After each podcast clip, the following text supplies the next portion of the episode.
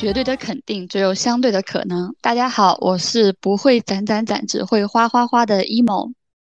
大家好，我是从这个月开始下定决心攒钱的恩恩。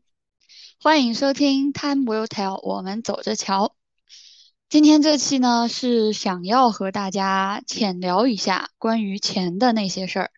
因为最近半年吧，就真的感觉消费降级的风越刮越大，大家就也是把钱袋子里的 money 越捂越紧，所以我就一下子想到了前几年消费行为非常夸张的时候啊，尤其是自己疯狂的提前消费，所以这一期就很想做一个这样的话题分享。分享一下我的救赎之路。其实，在之前和恩恩试录的时候，我们有提前分享一些今天的内容。但是，就是恩恩在我的印象里，或者说在我的不成熟的推断里，他应该是和我有过类似困扰的那类人。但是那一天我们两个聊完之后，然后我突然发现，他竟然。真的和我这种被消费主义严重洗脑的人完全不一样，所以我还真的很期待他今天后面的分享。刚才一某提到，就是觉得我们两个的消费观念还有消费经历都有一定的不同，然后我是想到，其实我确实有过这样只会买买买的阶段，嗯，大概就是在呃本科毕业之后的一两年吧。最开始上语言课的时候，就是时间也很充足，然后基本上下课之后只有一两点，然后整个下午都在到处逛，到处玩。工作之后，我的消费行为就发生了很大的变化。现在就是很想要聊一下这些转变是怎么发生的，还有我们现阶段对攒钱还有消费主义有什么样的想法。其实我还是蛮好奇的，就是我觉得对于我们两个就是工作阶段来说。因为就是在都是在一线城市里边，然后肯定大部分是去付房租，然后后其他的就是自己的日常花销。我还是很想问一下，就是你当时在刚出去留学的那一个阶段，你在到处逛、到处花花花的那一个阶段，你每个月的花销大概会是什么样子呢？就是我刚过去的时候，每个月花销可能有一千两百欧左右，然后换算过来就是将近一万。然后那个时候就跟国内很像，就是房租也是大头，嗯，但是那时候住在寄宿家庭，其实是比自己租房要贵一点，然后每个月换成人民币要四千多，然后接下来就是生活用品和衣服，然后那个时候刚去的时候是秋天吧，爱尔兰就特别冷，嗯，然后我就买很多厚衣服呀、厚外套这种，然后这个其实也要两千多。Sorry，我打断你一下，我想知道你买了 多少？有两千欧啊？不是欧，你看，呃，一千两百欧换算过来是一万，然后我现在用的就是人民币在讲。哦，哦，你讲的是人民币，我想你买衣服买两千欧，我天，两千欧，那就是一件北面的羽绒服可能两三百欧，然后我一个月买十件。笑死！太冷了，实在太冷了。每天穿两件出门。嗯，笑死。不忘。对，然后还有一个我觉得跟国内不太一样的就是吃饭，因为我当时其实还是学生，然后在国内如果学生的话，其实吃饭不会占到太多，你可能大部分时候吃食堂，然后你偶尔出去吃的话也是跟朋友一起，就是平均下来也不会说特别多。但我那个时候不太会做饭。然后就是会跟同学聚餐，就是去那种中国街，然后一顿可能十几到二十欧吧，换算过来就是一百出头。我感觉在学生时时代来比还是比较多的。然后我印象比较深的就是那个中国街有一家山寨的海底捞自助火锅，就它名字就是叫做海底捞。自助火锅还是？自助火锅就是他会给你一个小锅。然后那些食材是自助的，他那些食材也不会说多高级，但是基本上你能想到的也都有。嗯，对。然后这种火锅一顿可能就将近二十，就算是当学生的时候很豪华的一餐。啊，那几个人一起吃呢？通常都是？一般就是三到五个吧，多了五六个这样。然后其实算下来就还好，但是算下来也有一百左右了。啊，那时候是一七年，一七一八年，反正我当时是觉得还挺多的，然后算嗯下来一个月就可能又要四千多了，这回不是欧。然后除了刚才讲的，就是交通费，还有像办签证呀、居住证这种的。然后我就印象很深的是续签一次居留卡，只续几个月到一年这样吧，然后那个手续嗯费就要呃三百欧，就差不多嗯两千四百。然后我就觉得这资本主义好可恶。哇，这真的这真的是一个很硬性的钱，就像房租一样，你没有办法去避免的。对，然后这个可能也是跟国内的一些不同。然后哦，总的来说，我感觉还是吃饭和买衣服的花销比出国前多了很嗯多。但是很快几个月之后吧，我就开始学做饭了，然后天天就嗯是在呃油管上找各种美食博主，就什么国家的都有，然后学的都是那种四不像的饭。我就学了日料，然后我就学了意面，然后最最后就做了日式意面，就类似这种的。但但很快，其实我想知道日式意面是什么日式意。面，我的天啊！你你看过那个吗？那个日剧叫《初恋》，哎，是叫《初恋》吗？就是去年冬天很火的那个。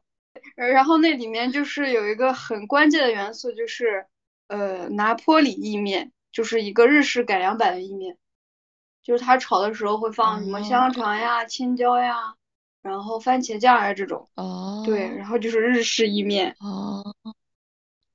哎，我刚才想问的就是说，那你如果自己做饭，就是我印象里的话，你去买食材不是会更贵吗？其实不会，食材，呃，我想一下，呃，我大概一周逛一次那个 Tesco，Tesco 就相当于是中低价格超市嘛，然后大嗯，概呃三十欧左右，那你这一周你能做几次饭呢？或者说你做一次饭是大家一起吃，还是说只是你的一人份呢？我一般都是一人份。我当时就是从呃那个寄宿家庭搬出来，搬到市中心，然后住的是那种呃跟别嗯人合租，然后他们在外面上班，一般一点多不会回来，他可能在外面吃或者在公司嗯吃，然后我就一个人，嗯，对，但晚上偶尔会哦，遇到一，起的，但其实大家时间都是比较错开哦，的。嗯，对，来然后刚才就是聊聊到开始吃，呃，开始做饭之后，呃，就是这种这方面的开销就减半嘛。但那时候就是我剪了短头嗯发，然后我就开始探索穿衣风格呀什么的，然后我就特别沉迷古着店，然后我那个买衣服的习惯还是有点刹不嗯，住车。那你现在呢？现在的话，你就是工作之后的日常生活开支是什么样子的呢？其实跟之前类似的就是还是房租占大头，嗯呃，但是我在呃衣服方面的花费，其实也是有一个像曲线一样的变化过程。对，我刚嗯到上海的时候，因为那时候我没有把在爱尔兰的行李寄过来，就是我基本上，又开始重新，对，重新置办一些东西，然后。我天，你真的是一个嗯。断舍离的大神，你竟然什么都没有带回来。但，是因为当时有疫情，就是我留在朋友那边，他不好帮我解。欧洲疫情一直很严重，一直可能嗯到二零年底都还在断断续续的，就是有很多很多新增，然后我就不好再去找我的朋友 让他帮我寄了。哎，其实我感觉，就是如果换成我的话嘛，然后我应该会说，呃，之前的时候就如果我带不回来了，然后我就会想说，OK，那我把它真空打包一下，然后等过个两啊，三年的时候，然后我可以以此为理由，还可以回去再玩一次，重走一次。当年的路，然后又可以把我的衣服都带回来。但是当嗯，时我就参加了秋招，拿到了 offer 之后，就打算留在国内了。算了，反正已经有新的开始，了。太折腾了。嗯，那其实毕业之后，我还是继续在当学生。然后我记得你当时是从天津到深圳工作，我就很想知道，在从学校到职场的这种转变里，你的消费行为有一个什么样的变化呢？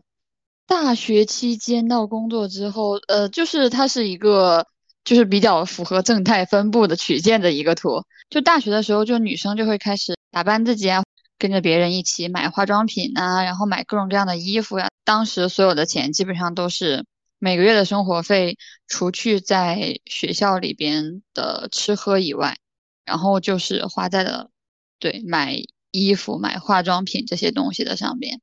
大学的时候，爸妈给生活费嘛，然后虽然自己也有出去兼职，因为你整体的那个源头的来源的钱就很少，所以你有时候想买一些东西的话。你不好意思说，因为我钱不够，然后我去跟爸妈要呀，然后所以就还是会控制一下下消费，没有很高，虽然也是在花花花。然后等到工作之后呢，就是然后一八年刚开始的时候，其实第一份工作，嗯，那是一个呃好的起点，也是一个罪恶的开端，我觉得。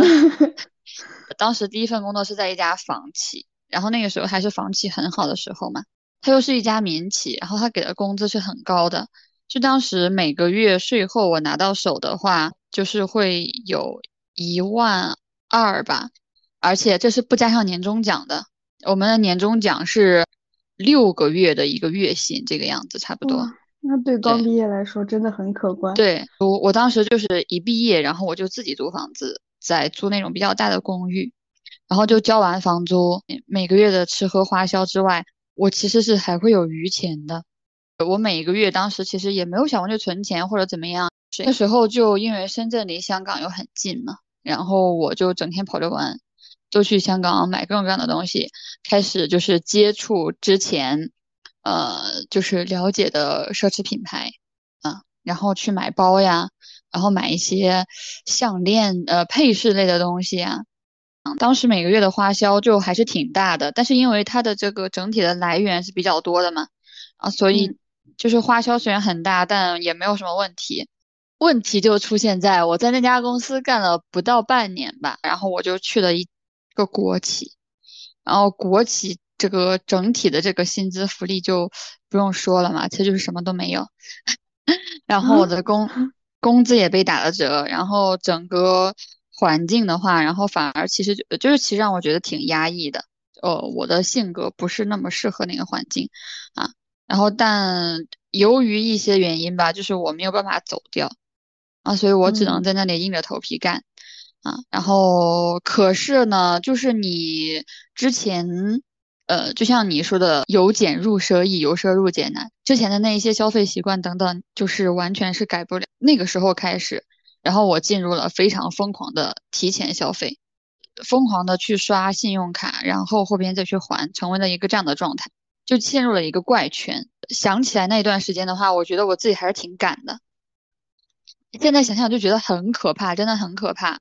即使我今年，就是我前一段时间回家的时候，然后听家里边呃的一个就是长辈在讲他的那个店里边的员工。就是都已经成家了，有孩子的那种情况下，他们依依旧还是常年活在这样的怪圈里边，就是被提前消费给套牢了，然后花呗和信用卡加在一起的那个呃欠负债的那个额度，然后可能会接近两位数，然后但是他们就是已经没有办法用他们，你想想在小县城里边，他们的一些这种固定的。比较低的一些收入是没有办法去覆盖他们的，所以他们就只能不断的拆的借、拆的借、拆的借，然后他只会让这个雪球越滚越大。所以说，我想起来之前那个提前消费的阶段，我就觉得真的是太夸张了。自从提前的呃结束了那样的一段时间之后，就开始了自我救赎。我觉得，对。那你那段时间应该过得也很开心吧？当然开心啊，就是，但是你现在回头去想哦，那个时候享受的就是一些金钱买来的一些比较，这就是属于什么？就属于一种刺激吧，快乐。对，就是它只是属于一种短暂的快感，而且就是当你在用一些电子货币的时候，其实你对钱是没有概念的，你就不会像你真的像以前打开钱包，然后你看一下自己还剩多少钱，然后你再去给别人付出去一样。就是那个感觉是很不真实的，然后你总觉得我花出去的钱好像不是自己的钱一样，只有当你还钱的时候，你才意识到哦，原来我花了那么多 钱。对，刷出去就感觉只是数字一样。对，但当时就开心还是蛮开心的，因为我可以用钱就是买到我喜欢的东西，包括就是我其实会有一点在不开心的时候，我会有报复性消费，花了之后我就会觉得开心，可是那个快乐维持的时间很短，而且你想想，我只是花钱去买衣服之类的东西，就像你说的，可能它过了这一季，然后下一季我就不喜欢了，啊，就这个。嗯对这个快乐的阈值，然后它也会越变越高，越变越高，啊，就花钱可能买衣服，就慢慢慢慢就不能再满足自己快乐的需求了，嗯，很罪恶。从什么时候开始自我救赎之路的？大概就是两年多、三年前的时候吧，我当时就是发了年终奖之后，我就把我的负债全部都消掉了。就消掉我的负债之后，然后呢，年终奖就是没有剩多少钱了。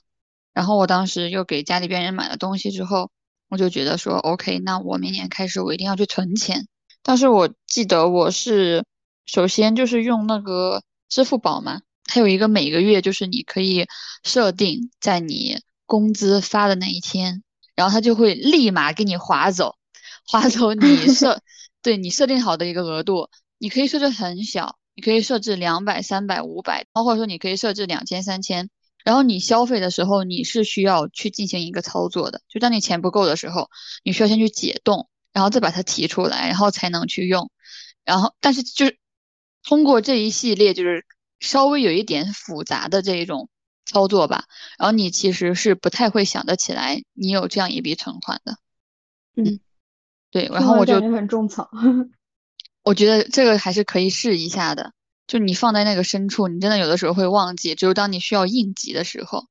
嗯，然后我就是通过这个方式，然后我反正存到了那一年吧，然后我大概存到了就有两万多，差不多快三万块钱，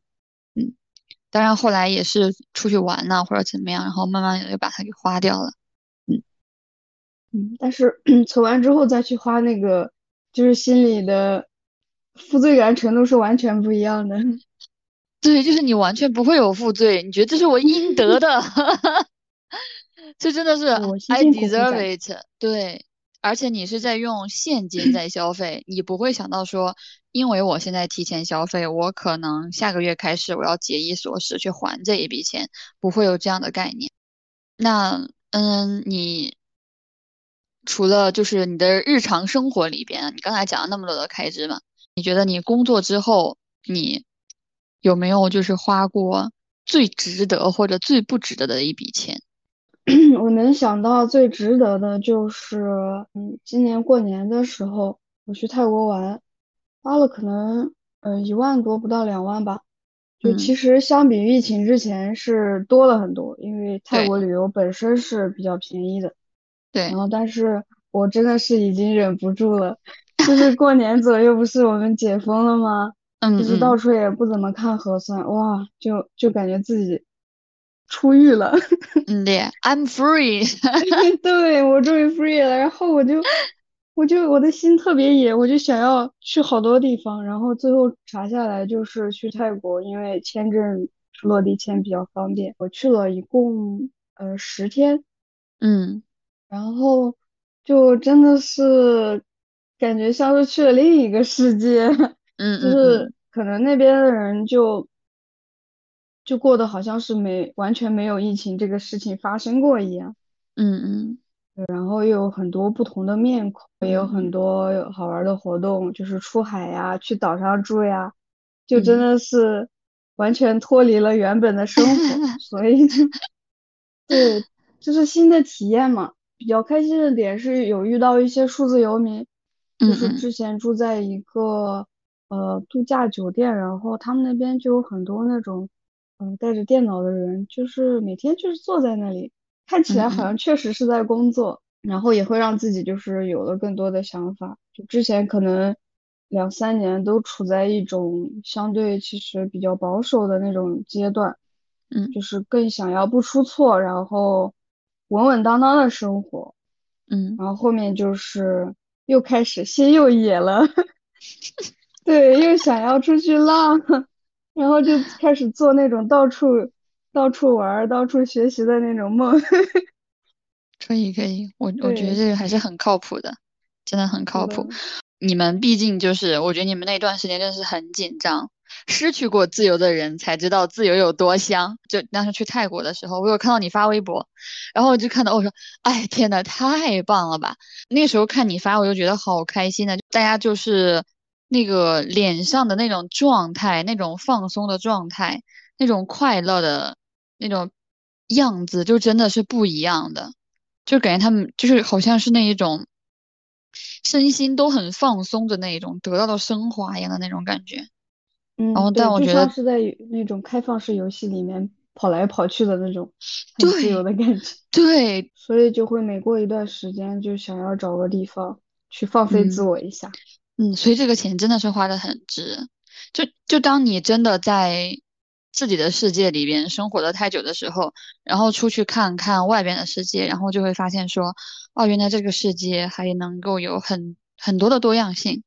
这个真的是花的很值的钱。嗯对，就是你接下来的人生可能会开阔一点，或者说起码你接下来一小段时间你会就是不会完全只沉浸在当下的这种焦虑和琐碎里。是是的，是的。嗯，那你呢？你这两年 就是你消费观念转变之后，有说花过哪笔特别值得和很不值得的一笔钱吗？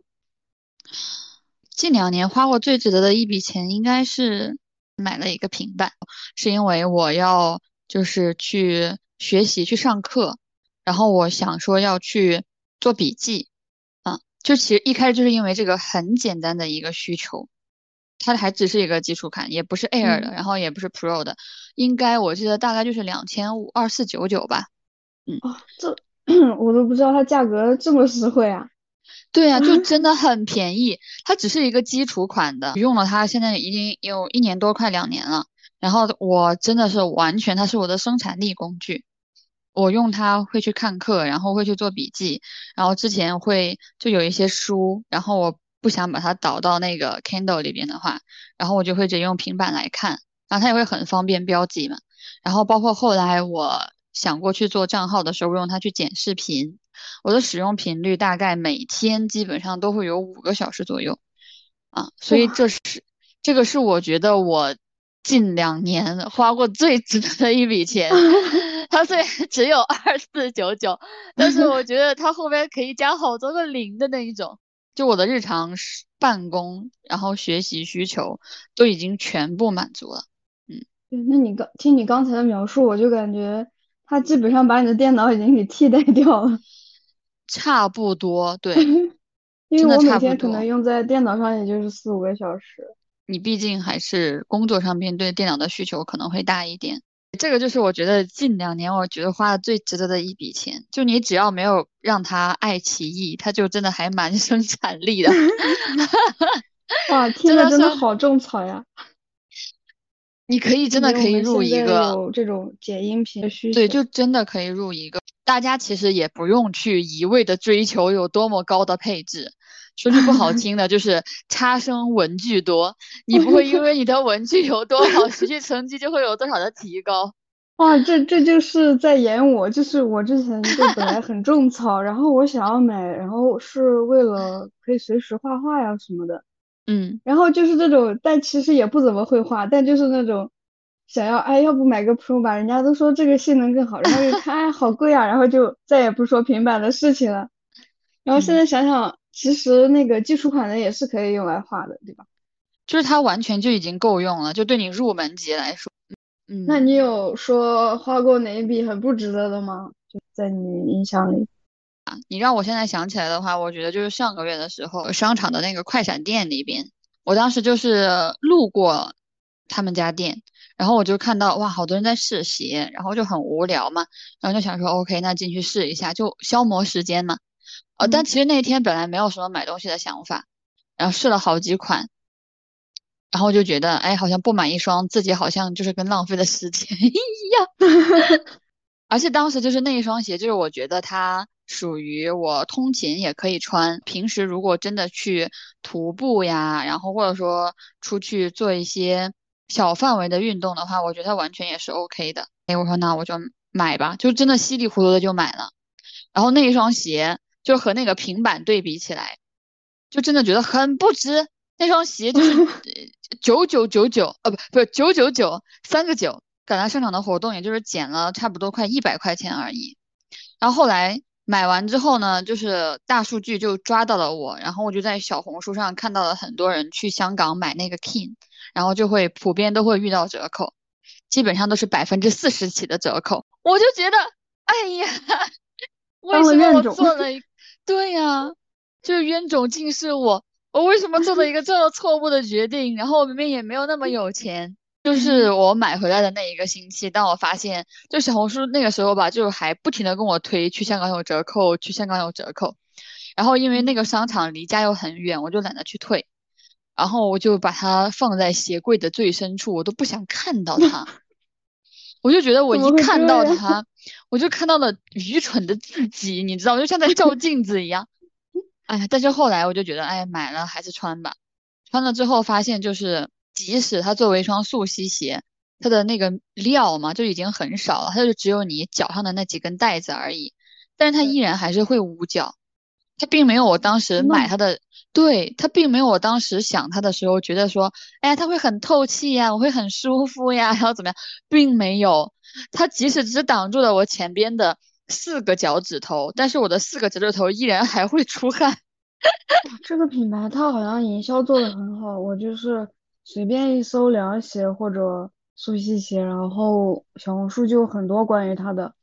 然后有什么粉色、黑色，我买的就是粉色的那一个。就它其实我觉得就是像类似于最近始祖鸟的双肩背一样，它就是被炒起来的。它本身只是一双功能鞋，但它后来就被炒成了像潮牌一样的感觉，就是这种还是红款，对，这种还是蛮可怕的。它可能本来就真的不值九九九，现在我想起来，我就觉得它还捂脚，就最起码它作为一双鞋，我觉得它不应该捂脚，它都已经没有布了，就那可怜的几几块布还捂脚，对呀。哎，所以我就是我觉得所有的听众也都拔草一下。就我觉得你如果说你真的就是呃经常在那种空调很足的一些地方，你也没有那么高的行走需求的话，你只是为了好看，我觉得你买这双鞋 OK，因为它真的很百搭。如果套上袜子穿之后，它很像就是最近很流行的那种芭蕾鞋，很好看。哦。但是如果说你还是想说要实用一点的话，那我觉得 OK，那你去迪卡侬买一双就可以了。迪卡侬其实也很好看啊。对，它那个样子看起来没太多差别，可能就是配色不太一样。对呀，而且还很便宜。就我跟你讲，就是 插播一下，最近我回家的时候，我就看到了我妈的那一双速吸鞋，当时我就觉得哎很好看，因为它上面那种面料什么的，然后就是也是很复古嘛，就那种网眼的。然后我就问我妈，我说这个透气吗？我妈说很透气呀。我说你多少钱买的？我妈说可能就，呃，五十还是六十九。我说啊，我说我也有一双这样的鞋。我妈说你多少钱买的？我说反正比你贵。要快要妈见打了啊！真的是，这个是真真的，我觉最近觉得我花的很不值的一笔钱，但我就觉得我又不多穿它，我就会更亏。就我一边捂脚，还是一边在穿它，嗯嗯，确实很不值，能狠狠 get。嗯，聊完花钱之后，我觉得也是时候要聊一下存钱了。因为之前我们提前录的时候，你说你有因为想要从员工宿舍搬出来嘛，然后所以你有了存钱的想法，我就很想知道你是怎么样，就是。在短时间内存到了押一付三的钱，然后搬出来的。因为在在一线城市，我觉得押一付三对于一个对于我们这种国企的普通打工人来说，真的是一个很大很大的钱。其实我如果按每月的收入去存的话，基本上是存不下来的，可能只能存个百分之二十都不到。然后我就很感激。我们这个公司是那种，就是平时发的少，然后年终会发稍微多一点，就是基本上能拿到一年百分之三十这样。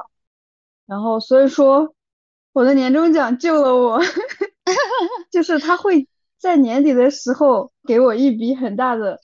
很大的收入，然后这笔钱就被我存下来了。所以说我只用去算我每年的年终奖有多少，就知道自己能存多少。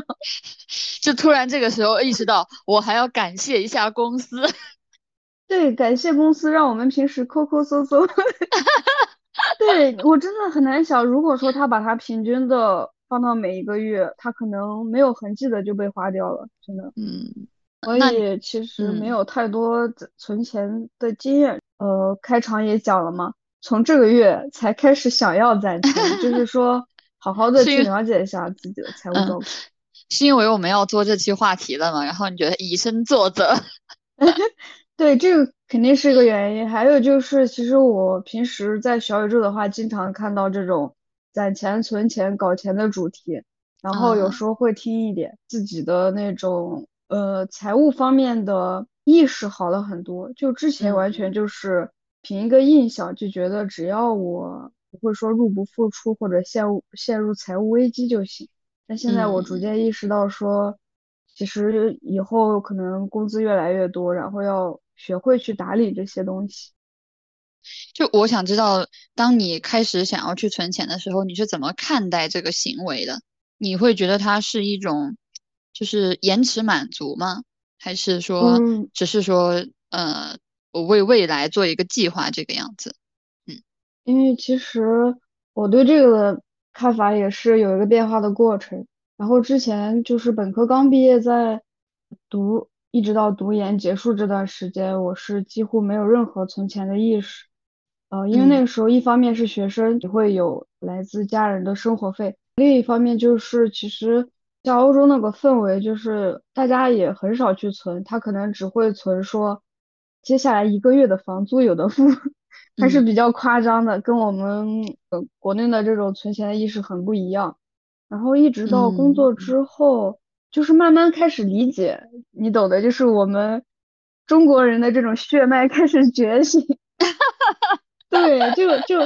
之前完全会觉得啊，我一直可能父母辛辛苦苦赚的钱一直存着，他们都说我从哪哪一年开始存，然后我存到现在怎么样？当时可可能会觉得那这样就是嗯，太压抑自己，或者说自己的很多正当的欲望，正当的欲望。都没有得到满足，就是可能也会嗯牺牲掉一部分生活品质，但是真的是自己赚钱之后，嗯，就是找工作那段时间，我真的是意识到哇，真的一个工作机会都这么难，而且工资也不一定有多高。还有一方面就是因为我其实从当时开始已经有了我想要做很多事情的这种计划，就我可能不一定要去。继续留学或者怎么样，但是我一定想要到处玩，我有太多想去的地方了，什么北欧呀、意大利呀、西班牙，就是 澳洲都没有去过。然后我又大概就是我去英国啊什么，我就知道这种其实消费是很高的，所以说我潜意识里是有这样的一个目标在的，所以我不会去就是过多的把它花在当下的消费和快乐里面。嗯，所以你在你是在为了一个更大的正当欲望，呃，践行你的存钱计划。对的，是的，嗯，就人的欲望好像真的是永远不会透支的，阈值只会被越拔越高。就可能我今天在一个。人均三十的馆子里边，然后我就可以吃到让我很开心的食物。吃几次之后，然后可能我就觉得人均三百的馆子才可以满足我对这个快乐的需求了。嗯，然后就是好像会越来越大，越来越大。好在我们的欲望都是正当的，那 正当的。对，就是你知道我讲到这里的时候，很想分享一个东西。就上一次不是我们聊到了说我的天才女友嘛？跟你说完之后，然后我立马就去买了书。就他的那个第一部里边，刚好看到有一段莱农嘛，然后他讲到就是说他从那个莉拉身上的一些变化，对于财富的看法，然后也有了一些的变化。他里边就说，他说我意识到我们小时候梦想的财富正在进一步发生变化。小时候的我们幻想着发表一本像小妇人一样的书，我们会获得财富和声誉。还有装满金币的保险箱，我们的城堡里有一群群穿着制服的仆人供我们使唤。这些想象完全褪了色。也许现在对我们来说，金钱就像水泥，可以加固我们的生命，可以防止我们的生命和我们最亲爱的人一起涣散。这种感觉越来越强了，但财富最根本的特征已经开始慢慢具体化了。我看到他的就是这一段话的时候，我就觉得真的是这个样子的。嗯，特别是我们这种就是毕业工作几年。然后自己的身份和角色都在发生转变的，对这段话真的是 感觉就是太有感触了，说的太对了。嗯，就像你刚才说的，就是小的时候我们去呃花父母的钱也好嘛，我们就其实对于财富没有一个具化的概念，我们就总会觉得说我好像怎么怎么样就会有钱，我好像怎么怎么样就会有钱啊。随着就是慢慢的我们的变化，然后我们经历的事情越来越多。我们的心智慢慢的也会得到成长之后，就真的金钱就是不像小时候想的那么美好了。对我们可能小时候更多是看到他奖励的那一面，就是是一个有了更好的这种感觉，因为我们的基础生活一定是父母来保障的，然后我们有了钱，可能自己去买自己喜欢的东西，然后对我们来说就是它只带来开心，就有了它就很开心。但是父母其实承担的就是这个水泥的部分，然后我们现在的过渡就是越来越意识到钱作为水泥的这种特性，在我们生命中有这么重要的作用。对，就现在就是我们的生命需要我们自己来铸造和灌溉了，所以钱的作用就真的变得更加的明显了。他 真的写的好好，所以我必须要把它讲出来。他写的实在太好了，就是。他用那种，真是我就完全没有想到可以用这样的文字把你心里的感受给表达出来。嗯，他用一个他自己的感悟，然后再举一个很形象的例子，然后让你一下子就意识到了，好像就是钱真的是这样子在变化。但是其实就读了他的这一段话之后，就包括我刚才我问你的，就慢慢攒钱的一个东西，就是真的是延迟满足吗？或者说，就有些人他就。想要活在当下，他真的有罪吗？就是在我看的他的这个第一部里边嘛，莉拉她后来因为那个斯特凡诺好像是对斯特凡诺对，然后他给了莉拉很高的在财富上面的支持，然后莉拉变成了一个大小姐的样子一样，因为她小的时候是很喜欢文学，然后真的是在各方面。天赋值很满的那一种，然后但好像他呃，因为斯特凡诺可以为他的家庭，然后包括可以满足他自己的一些欲望的时候，就莱农也说，就他觉得小时候那个和他一起幻想着写小说去赚钱的那个女生就已经不在了。然后我就想说，那难道活在当下就真的有罪吗？就他好像活在当下的那一刻，我觉得其实我自己来看，他并不影响莉拉。内心当中其实还是有那样子的一个小女孩的存在，她内心里边还是有着那个曾经用文字、用自己很独特的看法去看这个世界的那个人的。活在当下，其实就是我我在我看来就是一种今朝有酒今朝醉，明天的事儿明天再说的一个状态。存在即合理嘛，它其实是一个很合理的一个价值观念。参考利拉来说，也是就是参考我们过去的一些。经历来说，人生很短。然后我之前因为某一些原因，我受到了一些压抑。那么，在我有能力去享受的时候，我可能就是想要说，我想要享受某一刻。我就是在那一刻的情况下，就是那个短暂的快感，那种冲击感，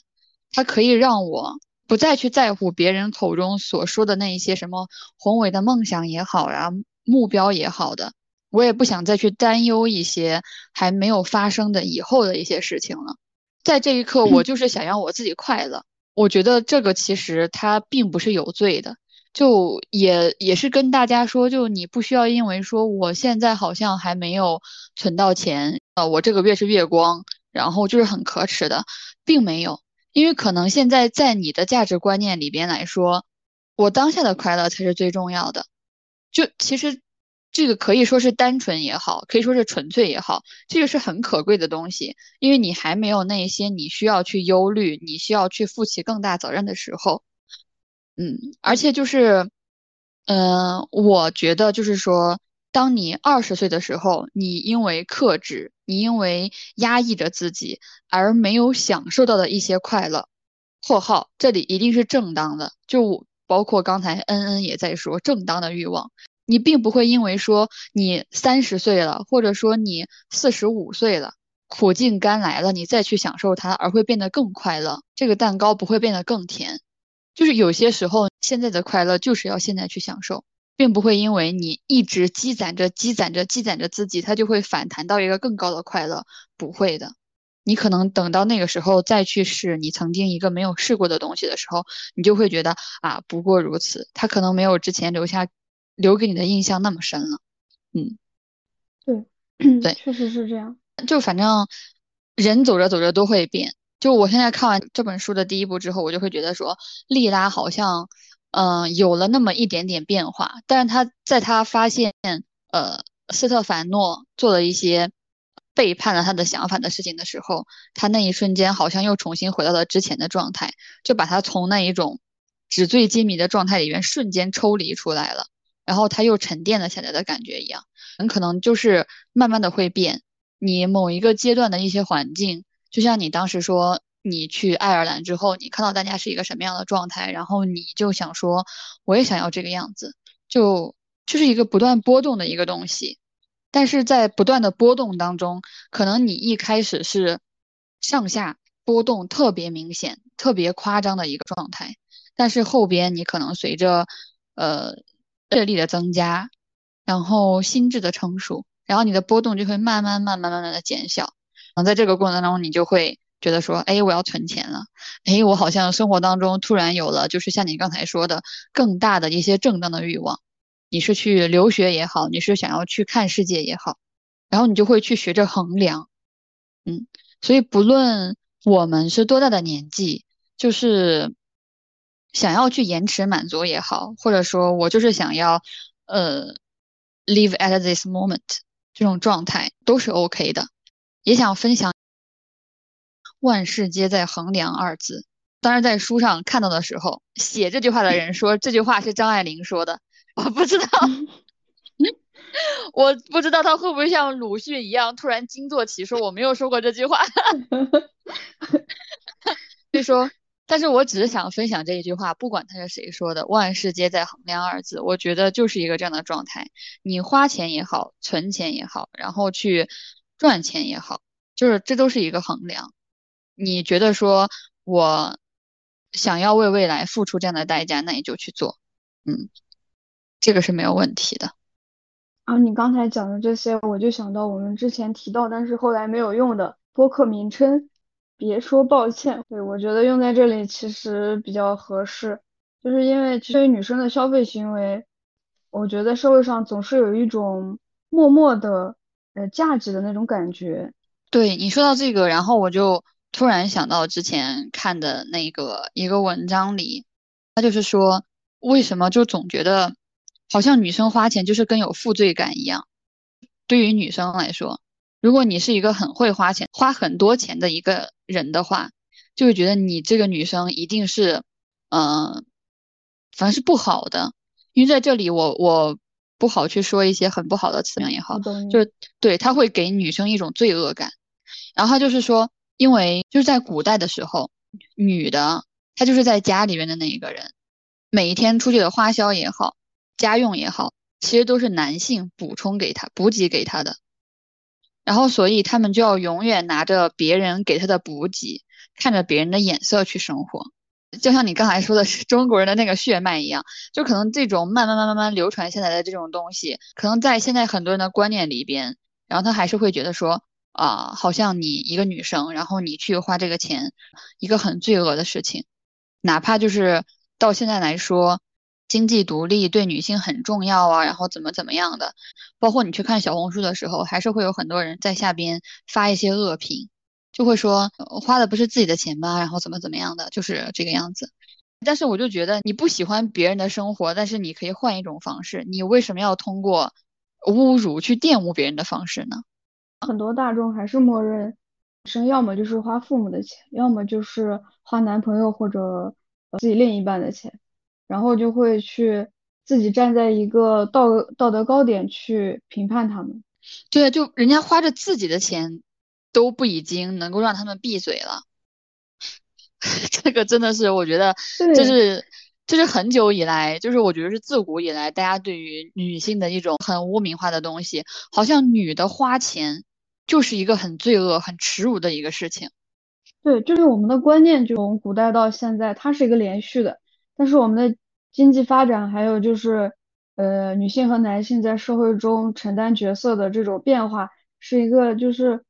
像跳跃性的发展。就实际上，女性承担的就是社会责任也好，然后还有她自己赚钱能力各方面，都已经就是跟以前特别特别不一样。但是就是还是有挺多人有这种传统的观念，一直停留在之前。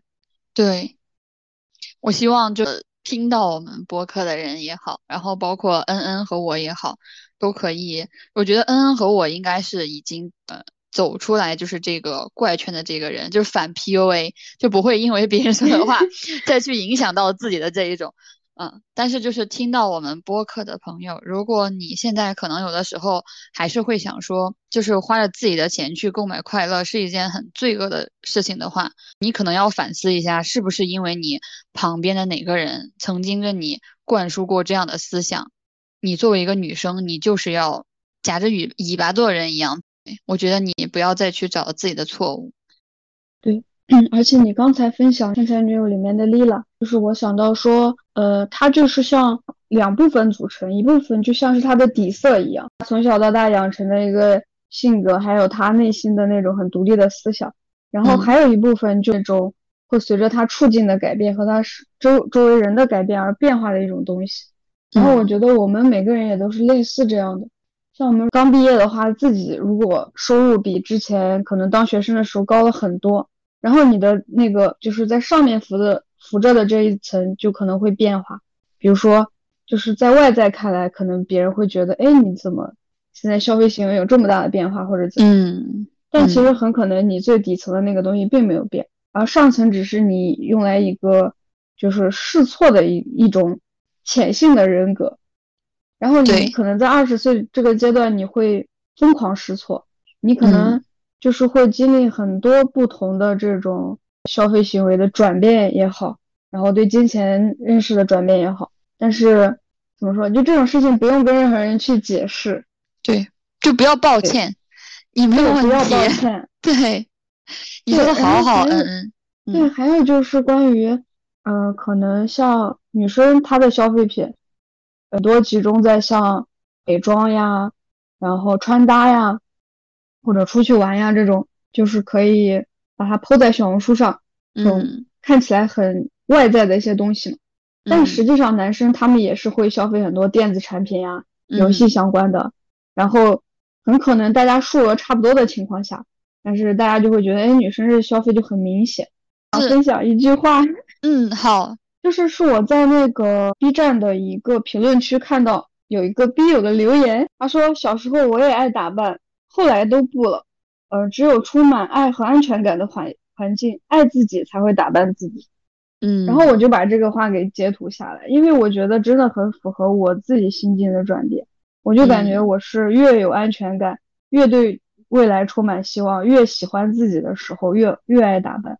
所以之前其实我们试录的时候，你有提到说你会在想，那衣食住行里面你最多花在衣上，你会觉得，而且很多衣服后面你不喜欢了，就会有一种哎呀，把钱花在哪？我觉得就是花在这种，就是让自己很开心，就是充分的爱自己，也证明你的那时间确实过得很有安全感，很有爱。就是 Q 到你刚才说，我觉得我之前买东西的时候是因为我很有安全感，但其实你。但我现在去反思的话，我觉得不是。我觉得那个时候我在通过这一些，呃，比较高频率的事情，就是当时包括我刚才跟你说的报复性消费的这个东西，我感觉我好像是在寻求自己心底的某种平衡。我好像是在用我买的那些衣服也好，然后装饰品也好，包包也好，然后来掩饰自己内心的那一份不安吧。就像你刚才说的，我的这个上浮的这个浅层人格，就像一个面具一样，好像我把它包装的很好之后，大家就看不到原来底层的我在难受。因为我回想起来，我疯狂消费的那段时间，其实是一个很不开心的时间，我的内心秩序是很不稳定的。但是当我后边慢慢的从那个圈子里边走出来，不断的就是在规训也好，然后是精简自己的消费行为也好，然后再做出更高性价比的一些选择的时候，反而这个时候是因为我的内心变得越来越平和了，所以我并不需要用那些。重复的消费行为，然后来帮自己寻求那一个稳定。可能对于你刚才说的话，在某一些场合，我觉得是适用的。但是就是反思到我自己身上的话，我觉得那些高消费某种形式上，嗯，是自己内心的秩序还比较混沌。嗯，但其实这个混沌，我觉得大家就都会有，会有一个那样的时期，就无所适从，你不知道怎么样才是好的，好像。嗯，今天觉得看得到自己的未来，然后明天又觉得啊都是什么玩意儿，嗯，就都会有一个这样的状态。就有一些人啊，就是那种自我约束力更强的一些人，比我这种嗯 low 人，他的那个道德标准更不要抱歉，比他那种道德标准更高的那种，他们可能就会控制得住自己，他们就是会努力的向内寻求。啊，自己的一个平和吧，还是，但是我这种人可能就是会想说啊，我还是想要把这个问题暂时先放下来，因为他毕竟他并不是一个今天吃啥明天吃啥一个很小的问题。如果这个真的造成了我内心秩序很大的混沌的话，我现在又想不清楚，我就会想说，OK，那我把它放下来，我先去向外探索一些东西，然后我再回来找到自己。因为在那一刻，我觉得我越去挖深自己的内心的话，然后我会越不安。所以才会需要外界的一些东西来对自己干扰，嗯，对，那个时候它就像是你可以抓住的一根稻草，就比较具体的东西，然后能让你的那种不安得到一个安放。对，所以就还是说回我们的主题的话，就是说你是拿着自己手头的钱在高消费也好，还是说你是提前消费也好，合理的范围内去提前消费哈，其实都是 OK 的。如果你现在这个阶段，你真的觉得说你所用的这一部分东西可以使你现阶段需要自己被平复的这个正当的欲望可以得到满足的话，那么你都是可以去做的，你不需要感到抱歉。就像我刚才恩恩纠正我的，你不需要觉得自己很 low，就每个人都是不一样的，这个世界就是因为大家。都不一样，大家姿态各异，才会变得丰富多彩。如果大家都一样的话，没有矛盾，没有冲击的话，就不会有任何的机会，也不会有任何的色彩。嗯，所以东西都是相对的。在我看来，消费也好，提前消费也好，和我们自身欲望之间的关系就是天平的两端。然后你不断的在去平衡、去衡量自己的一个过程。对，也是更了解自己的一个过程。而且其实就像刚才恩恩说的，呃，他想要去呃不断的去学习，然后更多的地方去玩，也是我最近吧最近一段时间内的一个感悟，就是我们真的是要去见众生、见世界、见自己，因为我们每个人出生的时候，可能就是你不知道自己拿着一个什么样的卡牌，拿着一个什么样的身份来到这个世界，就是在你。不断的成长过程当中，慢慢的认清了自己。你可能会分很多面，会有很多个样子，在面对不同的人的时候。但是只有当你见到了足够多的东西，你才能够越来越清楚。就像恩恩刚才说的，我心里面的底色是什么样子的。就我活了一辈子，终极的目标就是我想看一下，当时上帝给我发的那张牌到底是一个什么样的东西。嗯，这个可能是需要花一辈子去探索。对对对。好，我我的就关于这个的想法跟你特别类似。我想的也是，肯定你要用一辈子去探索，就是你自己，然后探索你身边的人。但总的来说，还是围绕自身，探索各种边界，探索自己有多少种可能，然后自己的上限和下限在哪，然后最后就是去过一种呃自己真的很舒适，然后自己就像是。命中的那种生活，对，就我其实我一辈子可能我都认不清我自己，因为我觉得世界还很大，形形色色的风景啊、人啊，然后我都是见不完的。但是即使在这种情况下，可能在这个过程当中，我的刚才就所说的那一种内心秩序的一些混沌，就会慢慢的得得到平复。就是重新把它画画到一个金钱的标准上面说的话，好像我这一辈子不需要挣到那么多的钱，像别人一样啊一下中彩票，然后几个亿、几千万，然后怎么样？我就觉得，哎，好像不需要那么多的钱，就是日子平淡幸福。我可以不断的向内心深处去挖自己，挖深自己的内心。我觉得这个是一个更可贵的一个东西，就它可能就超越了这个财富根本的特征，就它超越了金钱。有一点可能太抽象了，我自己都不好讲出来这种感觉。讲出来之后，可怕大家会觉得啊，这个人在装逼。但其实现在真的是一个这样子的状态，就觉得说好日常生活够糊口，然后我有的时候想要出去玩呐，或者干嘛，然后也可以。哎，那好像就 OK。嗯，对我好像不需要赚到更大的钱。嗯。就是你现在如果攒钱存钱的话，就是你有什么很终极的目标吗？就是刚才提到的这些。终极的目标可能就是支撑自己的一些想法的话，我觉得肯定还是要先来个三百到五百万吧。可能我在这里说三百到五百万，然后有些听众会觉得说哇，这已经是很多钱了，怎么怎么样？但当你真的想要说，嗯，去做一些。探索性的行为的话，最起码我觉得三百还是要有的。哇，那要好久呀。嗯，就你靠死工资肯定是不行的嘛。对，但这个终极的目标的实现的办法的话，也是现在还正在探索当中。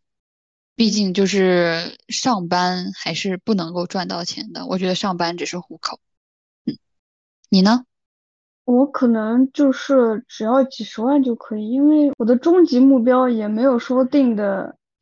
嗯，那么大。因为我感觉我可能是，比如说这十年、这五年我存够多少，我就可以去实现我这个阶段的目标了。过了三十，我的想法又变化了，我有新的目标，然后我再为那个去攒。嗯，哎，你这个也挺好，就不断在修正。是的。对，就对，就我不需要说我等到一个什么时候，因为可能我说的那个。比你的耗时要更久一点，嗯，对我可能我不能再等，我感觉二十岁的人生你走过的路就是，呃，对以后的改变可能会更大，而且就是我真的很迫不及待。啊，我希望你能够早一点，早一点开始你新的路程。好呀，那我们这一期的分享就暂时到这里啦，因为这期讲的。话题可能会稍微有一点点的散，发散的一些东西出来，然后但是也讲了很多我和恩恩的真心话和真实的生活状态。我没有期望说大家会去反思或者去思考啊，因为我们讲的东西都很浅，但是就想让你知道说，你不只是一个人，唯一的那一个在经历现在这种状态的。啊，我们都曾经有过你现在的担忧也好，你现在的快乐也好，或者说你有一些你想要分享的。我们没有经历过的新奇的事情，关于消费带给你的影响，我们没有经历过的一些快乐，都是可以给我们及时反馈的。以上就是本期节目的所有内容，欢迎大家在评论区留言。如果你对节目有任何建议或者有想要分享的，也欢迎通过邮箱联系我们。